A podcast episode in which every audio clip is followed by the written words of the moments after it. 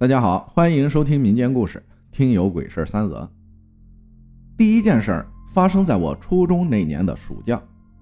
那天中午，我和表妹在房间睡午觉，不知是不是因为心里一直惦记着下午家里要有客人来拜访的缘故，我睡得并不安稳。老是觉得自己已经起来了，但猛的一个意识又被我拉回去了。发现自己还躺在床上，反反复复好几次。表妹在旁边睡得正香，我想睁开眼睛说句话，却浑身软绵绵的，使不上力气。这时候有一瞬间，我突然看到对面的书桌前站着一个人，是个男人的背影，个子中等，体型偏瘦，穿着那种八九十年代的白色衬衣和墨蓝色的裤子。其实我也不知道为什么，当时觉得这个男人的年纪并不大，甚至可以谈得上比较年轻。但给我的感觉，他就是一个过去的人。时隔多年，我也曾怀疑那一幕是不是梦境，或者是自己的幻觉，可又觉得不像，因为很真实。后来我知道了有鬼压床的说法，可能便是这回事了吧。我也不觉得害怕，无论是当时还是现在，只当那个午后不小心撞见罢了。第二件是我小学时候的事儿，那年全国发生了甲型 H1N1 流感，班上一大半同学啊都感冒发烧了。我本以为自己体质还不错，结果过了好几天也开始发起了烧，去医院打针也不管用。体温就是降不下来，好不容易有了点食欲，想吃饭，吃完没多久都吐了出来。家里人看着我一天消瘦萎靡下去，很是着急。事情的转机发生在一个午后，我记得那天午睡醒来，忽然觉得身体轻松了许多，头脑也不似之前那般恍惚。奶奶从外边回来，我和奶奶说身体好像舒服了一些，想吃饭了。奶奶很开心。后来我才知道啊，那天奶奶去外边，其实去找了当地的一个神婆，我们那儿俗称半仙儿。据奶奶的描述，神婆都会先抽几口烟，然后就开始打哈欠、打喷嚏，不一会儿，仿佛是变成了另外一个人。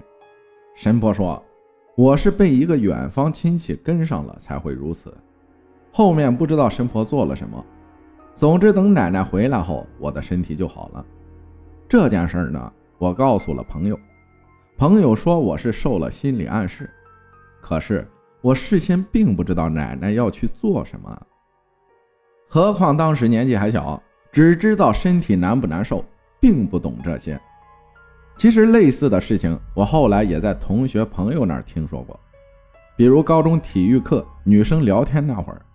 当时我们班上的小英跟我们讲神婆被她爸爸附身的事儿。小慧是个学霸乖乖女，不幸的是她爸在一次意外中去世了。后面她家里人想通过神婆问问她爸在那边过得怎么样。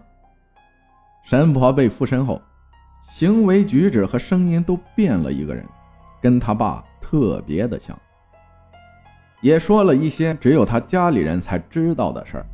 还一直喊自己的胳膊疼，而小慧他爸好像就是在那次意外中失去了胳膊。第三件事儿是爷爷在饭桌上聊起来了。爷爷年轻的时候，有天清晨和我当时的阿太和二爷爷早起赶路，天还蒙蒙亮，他们正走着，发现前方不远处也有两个人他们就加快了些脚步。想去搭个伙一起走。这时，那俩人啊，拐进了旁边的一个公厕。等我爷爷他们也走到公厕前，里头的人都还没出来。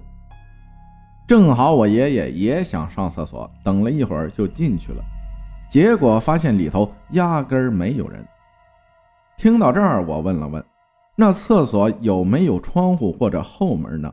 或者是你们看差了？”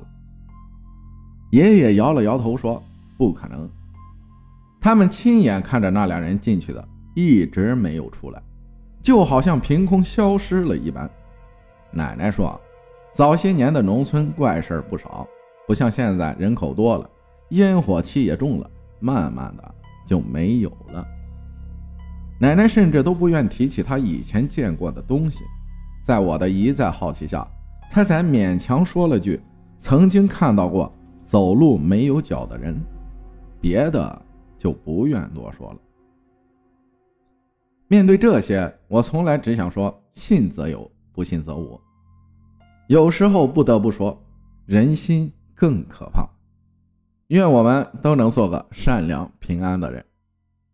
感谢左卫门分享的故事，谢谢大家的收听，我是阿浩，咱们下期再见。